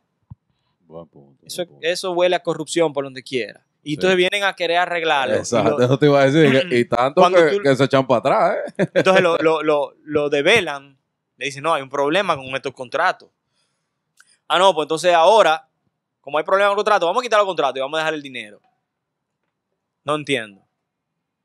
Sí, En medio de una pandemia, en medio de una crisis, 100 millones regalados. regalarle mil- 100 millones a muchos de los artistas que ni siquiera necesitan ese dinero, porque, ¿entiendes? No, no lo necesitan. Yo no, yo no, no son gente que, que en el medio de la pandemia andaban flashando carro nuevo. Andaban Exacto. flashando prendas de, de- de miles de dólares. Relojes, dos relojes. ¿Tú sabes lo que es un hombre con un reloj aquí y un reloj aquí, de diamante, en medio de una pandemia, diciéndole a todo el mundo, oye, ¿entiendes lo que te digo? Sí. No sí. creo que sea necesario darle esa galleta sin mano en la Navidad a un pueblo como este. Esa es mi, esa es mi, mi- Coño, está, está, está, está bien Eso es lo que opinión, porque yo quería, yo quería escuchar, y, y mira, caíste como niño al dedo con este tema, porque yo quería, yo he escuchado muchas opiniones, pero gente que no tiene que ver con, con- no son artistas. Sí. Y coño, ahora que tú lo digas, que tú eh, tienes base para hablar, Lo tengo la base, la tienes base para y, hablar, y tengo el rango porque vengo desde hace mil años haciendo música exactamente. y lo he visto. Y no solamente hacer música, que eres artista, o sea, Claro.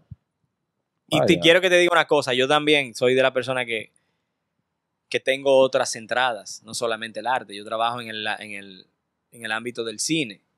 Entonces, el, en la noticia de encontrarse con este tipo de,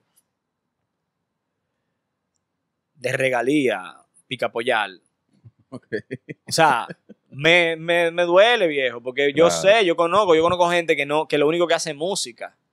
Hay miles de artistas que lo que hacen es música. Sí.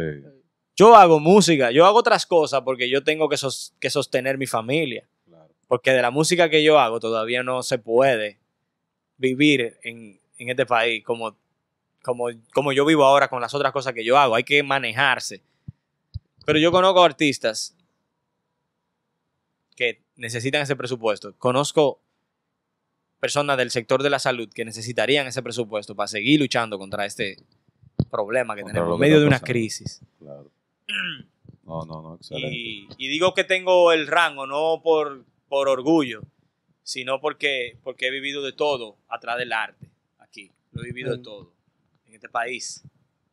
Sí, sí, sí. Entonces, eso te sé da- de qué estoy hablando. Exactamente. Eso te da el conocimiento, loco. Eso te da el, el, el tú poder hablar. Claro. Y por eso te digo que Y fue el anillo poder equivocarme también. No, claro, todo el mundo se puede Claro. Pero hay mucha gente equivocándose por ahí. Pero bueno, mira, Pablo.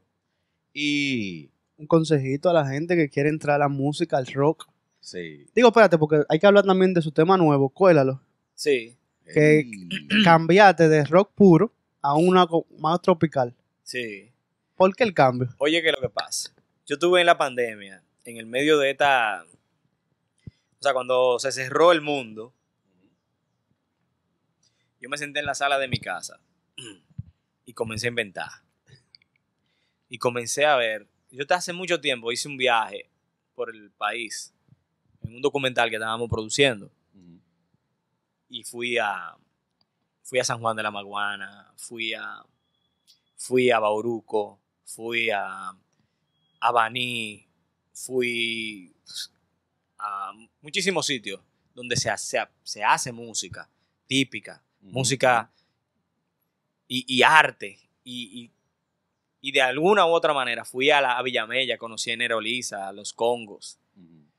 De alguna manera comencé a ver todo este mundo que yo tenía ganas de conocer, pero no, no me había llegado el tiempo. Y ese mundo como que me atrajo y, y toda esta música y todos estos colores, yo quería meterla en mi, en mi música, en mi estilo, pero todavía no había llegado el tiempo, no sabía cómo meterle a esto y cómo yo le meto a esto y cómo yo le meto a esto. Entonces llega el momento de la, de la pandemia, cierran el mundo y yo comienzo a componer. Yo bajo un programa de grabación y comienzo a grabar. Y digo, wow. Y comienzo a buscar y veo que puedo meterle todos estos elementos que ya yo vi y que yo tenía en el corazón para meterle a mi música. Sí. Pero no era el momento. Entonces, nada. Yo lo antes de la, de la pandemia, yo tenía planificado producir un, un- un álbum de rock. Mm. Y cuando se metió esta pandemia, todo cambió. Todo cambió en mi vida. Fue una revolución. Todo cambió. Sí. Y comencé a decir cosas en la música que yo no sabía cómo decirla en el rock. ok. Y tenía ganas de decir cosas que no podía decirla, que no sentía cómo entrarle en el rock y la podía decir en este estilo. Ok. Ok. Con la letra, oiga la letra, Oye, que hay un propósito. oiga la letra. No Sí. nada más el coro. Y si usted es muy perceptivo, el coro también tiene un mensaje. Ok. y que oiga la música, todo lo que tiene esa música. Y yo quería decir, expresar todas esas cosas. Y no sabía cómo. Y ahí en esa canción la, la- la metí. Y hay otra canción que viene ahora, el año que viene, que se llama Tú sabes, que viene con una, con una fusión también. Porque es una manera de decir algo que yo necesito decir. Pero con el rock no creo que pudieran entenderme. Ya. Ok. ¿Entiendes? Con el rock puro. Porque eso que tú oyes, Cuela, lo tiene su feeling de, de rock. Sí, tiene sí, su claro. feeling underground. Eso Sí. no es, eso no es una osunada, eso no es una cosa de. Eso es una canción que tú, tú lo oyes, tú ves la letra, tú ves la música, tú ves los ritmos. Y tú vas a entender que hay una oscuridad y que hay un, un riff. Sí. Está tu esencia ahí. Pues, Pero está, el- claro. eh, lo, lo tropical también. Que darle- también le hace honor a mí, a donde vengo. Exacto. Claro. Con los videos, yo no sé si tú has visto todos los videos míos. Después de Entre Pelas y Sirena en adelante, los videos siempre han sido mirando mi país. Sí. mirando mi isla, mirando todo lo que es. eh, por ejemplo, Entre Perlas y Sirena, Estás perdido en tus ojos. La canción Bauruco. Ujú. Ustedes no han visto nada de eso porque lo estoy viendo la cara. No, entre perla y sirena. Escuchando. entre Pues véanlo para que vean. Que, que- van a encontrarse con todos esos paisajes. y todo eso. No te quería interrumpir, ¿eh? no quería ponerme emocionado. ¡ay, Bárbaro! Dale, dale. Mira, y. Coño, está interesante Sí. lo que está diciendo porque está la esencia de él todavía. Claro. El- Porque tú sabes que mucha gente. Diablo, loco. Ah, que no entienden el metal. Son un reguero de gente buceando y haciendo bulla. Sí, pero vete a lo musical para que tú veas. Ve hace un metal, ve. Claro, tú Ve ves. hace un metal, tú, ve. Mira, Pablo. Entonces, eh, tengo un par de. Creo que hay tiempo para hacerle. Sí, porque lo podemos editar, cualquier cosa. O sea, vamos, yo, yo creo que vamos. Yo creo quiero hacerle para el pregunta antes de. Ah, dale. Tu tatuaje, loco. Que veo que tiene pila de tatuajes. Eso llega al nivel de la. De la, de la del arte, o sea, lo ves como una. ¿Por qué tú te hiciste un tatuaje? Bueno, la primera vez que me hice, el primer tatuaje que yo me hice fue en la mano. Y yo estaba en el colegio. Ya tú sabes. Coño, loco, pero que el tipo En un tiempo, El tipo es bellaco desde, chiquitico, loco. No, ya tú sabes cómo fue esa experiencia. Yo con una venda, porque no, ¿y qué te pasa? No, ya tú sabes. Los tatuajes para mí, a mí me encantan los tatuajes. O sea, cada tatuaje mío significa un momento, un lugar, una situación. Por ejemplo, yo tengo aquí un ave fénix. Está subiendo aquí. Sí. que simboliza mucho las veces que yo he tenido que volver a renacer, que, me, que he perdido todo y he tenido que volver de nuevo. Y, y yo, lo, yo, yo siempre la veo, me encanta. La luna, el sol, que son como mis astros, eh, de donde yo siempre como saco mis canciones, hablo, ¿sabes? me siento a, a contemplar pues la tú- naturaleza. Tú empezabas a cantar en la noche y ya salía el sol y tú, ay, hola sol, ¿cómo Sí, estás? claro. Sí, eso, los tatuajes me encantan a mí. De hecho, todavía me faltan mucho la sirena de Entre Perlas y Sirena. Ok. Ese tatuaje. Esa es mi esposa. Ok. Yo me la hice ahí. Y siempre me acompaña donde yo te... Bien, bien, loco. Eso es bueno, loco. Tú hacértelo con un propósito, como que lo Claro. ves y tú dices, mierda, me recuerda a, a, a X situación. X Sí. situación y no de que, mierda, ¿para qué yo me hice esto? Me lo quiero quitar. Sí. ¿Entiendes? No, pero excelente. Entonces, la otra pregunta ya se me fue. Ya yo entiendo que. no, me fue, pero lejos, loco. ya. ¿Por qué tú crees que será? ¿Eh? El alcohol tan temprano. Ah, sí, sí, es muy importante. Mira, Pablo, entonces, la, la recomendación que tú le das a una persona, eh, tú que tienes ya tiempo en esto, Mucho. eh, eres ya, vamos a decir, un veterano dentro del arte dominicano, porque así hay que decirlo, no la música, el arte dominicano. Gracias. Eh, siempre. Una persona, un ejemplo, esto lo ven, eh, bueno, no lo pueden ver niños, pero un ejemplo, una persona joven que quiere entrar dentro de lo que es el arte, o, o- o como se, se siente, un ejemplo como tú, se siente ide- identificado, a nivel de que, mierda, eh, yo me identifico con él porque yo estoy así mismo, yo quiero como que tengo la mente en otro lado, etcétera, etcétera, etcétera. Eh, ¿Cuál es tu consejo eh, dentro de lo que tú has vivido para que lo logre o, se vaya por el buen camino? Bueno, yo, el arte tiene una magia. El arte tiene una magia. Todo el que es artista necesita hacer arte para ser feliz. Eso no es cuestión de que yo voy a hacer arte para ganar dinero solamente. Claro, el arte cuesta recursos, tiempo y para hacer arte hay que tener ¿O tú crees que Mozart tenía que preocuparse por el teléfono? No, Mozart la para, Mozart el verdadero. Sí, porque por pagar luz, iba- no, ese tipo estaba cubierto para poder hacer su arte. Claro. Entonces, de una u otra manera, el que necesita hacer música, el que necesita pintar, que necesita hacer arte, tiene que hacerla. No te dejes llevar de que, de que eso no deja, de que eso la la la, de que tú no vas a ganar. De que, olvídese de toda esa vaina, olvídese de eso.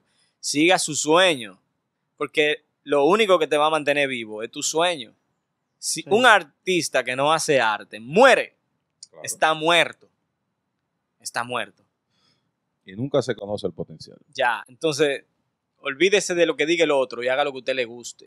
Esa es otra cosa. No haga arte para solamente complacer a lo que el otro quiera ver. Está bien.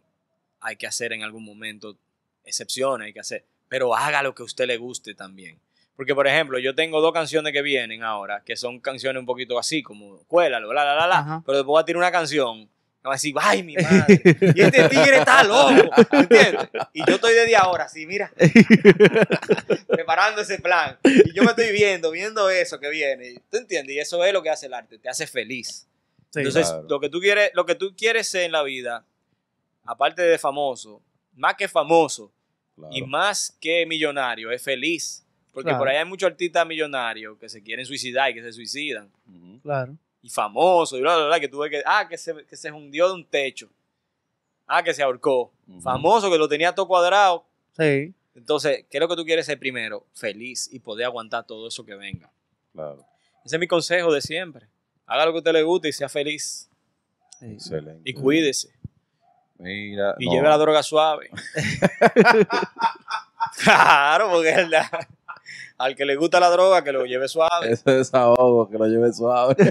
No, usted me está pidiendo que le diga. No, pero la verdad. Tranquilo, porque es así. Claro, no, claro, Dale, dale. Es el consejo de nosotros para nuestros amigos. Sí, también. definitivamente. Llévalo suave. Porque Lleva- sabemos. Llévalo suave, llévalo suave. Sí. Eh, Pablo, eh, promociones, eh, cosas, ya dijiste varias, el tema de, la, de, la, de las canciones y eso que viene, pero ¿dónde te pueden seguir? ¿Dónde te pueden encontrar? Eh, Claro, eh, claro, promociones, claro, pro- proyectos a corto y a, y a largo plazo. Bueno, yo este año, aunque, aunque había pandemia y todas las cosas, yo saqué dos sencillos. Uno es eh, Bauruco, que fue a principios de año, y el otro es Cuélalo, que tiene video. Sí. Pueden buscar en YouTube. Eh, pueden encontrarme en Instagram como pablo.cavallo con B corte doble L. Tú lo puedes poner ahí. Sí, claro, sí, sí, claro. va a salir. va a salir. Claro, porque la gente de Caballo, esa fue otra cosa que en mi, en mi infancia, crecer con ese apellido, fue un bullying total todo el tiempo, hasta en los bancos. Señor Caballo. Señor Caballo. ¿Cómo así? Caballo. Nada, bueno, seguimos. Eh, YouTube. Claro, entonces. En YouTube pueden ver mi página, pueden. Que relincha. Fracatá, fracatá. Me voy a morir. Por ahí viene caballo. Viene el caballo. No, y en la academia, papá. ¿Qué lo que? ¿Qué lo que?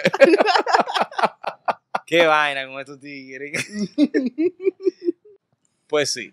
Y tú para sacar 200 pesos en un banco. Señor Caballo. No, señor Caballo.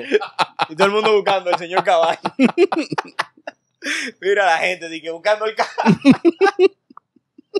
Y yo me imagino a un tigre insacado con la cabeza de un caballo. No, pero hasta tú mismo estabas que, mira, que, ¿dónde está el señor caballo? Ay, no, no, está, está- está muy bueno. está muy bueno ese. Sí, definitivamente. Bueno. Nada, Ay, coño. Instagram, Instagram Facebook, y YouTube. en todo eso en YouTube, sobre todo, apóyenme en YouTube, Claro. de verdad, para, para que vean mis videos y toda la cosita que nosotros subimos ahí. Y en Instagram, que nosotros subimos muchas fotos, damos pila de, de opiniones importantes. Y nada, mano. Mi música está ahí colgada. Yo, en- el año que viene, ahora en enero, si Dios quiere, voy a salir con una. Vamos a sacar una, una canción nueva que se llama Tú sabes. Y viene con ese corte así también, como, como fusión. Y viene con un video durísimo también. Entonces, nada, por ahí va la cosa. Si la pandemia no se. Porque el año pasado. Estábamos hablando sobre el año pasado, el que viene, el Claro, 2020, la la la, un disco, No, el mejor de todo el, el mundo. disco, la la la, la, y, pa, y entonces, ¿cuál es lo que a mí me gusta? El rock. Coño, viejo, el mundo dijo de que me quité un rato. Hablamos ahora. Claro que sí. No, pero de verdad, Pablo, eh, muchísimas gracias, de verdad, por haber tomado este momento tuyo Gracias, gracias. para haber compartido con nosotros este conversatorio, que es bastante largo que es. Vamos a tener que editar una cuanta cosita. No, Miren a ver lo que ustedes editan, no se pongan a editar la cosa, No, pongan la cosa como es, pongan la cosa como es, ¿Tú no- imaginas? ¿Tú te imaginas de que- pongan la cosa como es. No, tranquila, tranquila. No, de verdad, gracias de verdad por haber compartido con nosotros. Eh, de verdad que te auguro mucho éxito eh, en lo que sea que estás haciendo, eh, a nivel ya de lo que eh, aquí en el 2021 se te, se te ocurra hacer. Porque yo sé que tú estás haciendo música Sí, y lo estás haciendo bien. claro. Y ya con la trayectoria, un ejemplo, yo mismo, que soy el que te estoy ahora mismo haciendo el conversatorio, me, eh, me he quedado como que, coño, es que el tipo es un artista, loco. Hey. O sea, hay que dejarse de mierda. Ah, no, que Pablo Caballo, gente que te conoce, un ejemplo, mañana. Ah, no, que el tipo hace música, eh, el tipo es músico dominicano, sí, pero coge para acá, para este conversatorio, para que tú sepas por lo que, por Sí. lo que él ha pasado. Sí. ¿Entiendes? Así que de verdad, loco, éxito en la vida. Gracias, gracias. Eh, sigue haciendo lo que tú haces, dale con todo. Yo entiendo que yo no soy la persona para decirte que lo sigas haciendo, pero excelente, dale para allá. Bomba. Así que, Y que, señores, abran, y que abran los espacios para que hagan su concierto y su vaina. ¿qué abran? Los espacios para que hagan su concierto. Sí, sí, sí, sí. sí. Porque está feo la cosa. No, y darle las gracias también a tu público, al público de ustedes, de gracias por ver esto y nada. Aparte de que me sigan, Vean Buena los onda videos. para todos. Y que vean los videos. Y vean los videos. Claro que sí. Porque ahorita te siguen y no lo ven. Y buena onda para todos. Eso pasa a todo el mundo. Así que, señores, gracias a ustedes por haber visto este conversatorio. Eh, vamos a hacer ahora abajo en los comentarios hashtag Pablo Caballo con B corta y doble L. Ahí, No está, ahí está la gente caballo. con B larga. El señor caballo. El señor caballo. Hashtag el señor caballo. no, no, no. Ah, no, no, él dijo que no. Señores, gracias por haber compartido con nosotros este conversatorio. Eh, dándole las gracias a la gente de 20.do y la gente de NYC Medical of Queens. Eh, a la gente de Patreon. También. Sí, Suscríbanse a Patreon. suscríbanse a Patreon. A partir de 5 dólares. Eh, ya está en 4, ¿no? No, están cinco. Está en 5 de suyo. Ok. Eh, a partir de 5 dólares en adelante, eh, esto cuesta. Como estábamos viendo aquí en el conversatorio, eh, el arte cuesta. Así que, gracias de nuevo. Y yo entiendo que prudente ya habla. Ya lo puedes decir. Nos quitamos. Bye.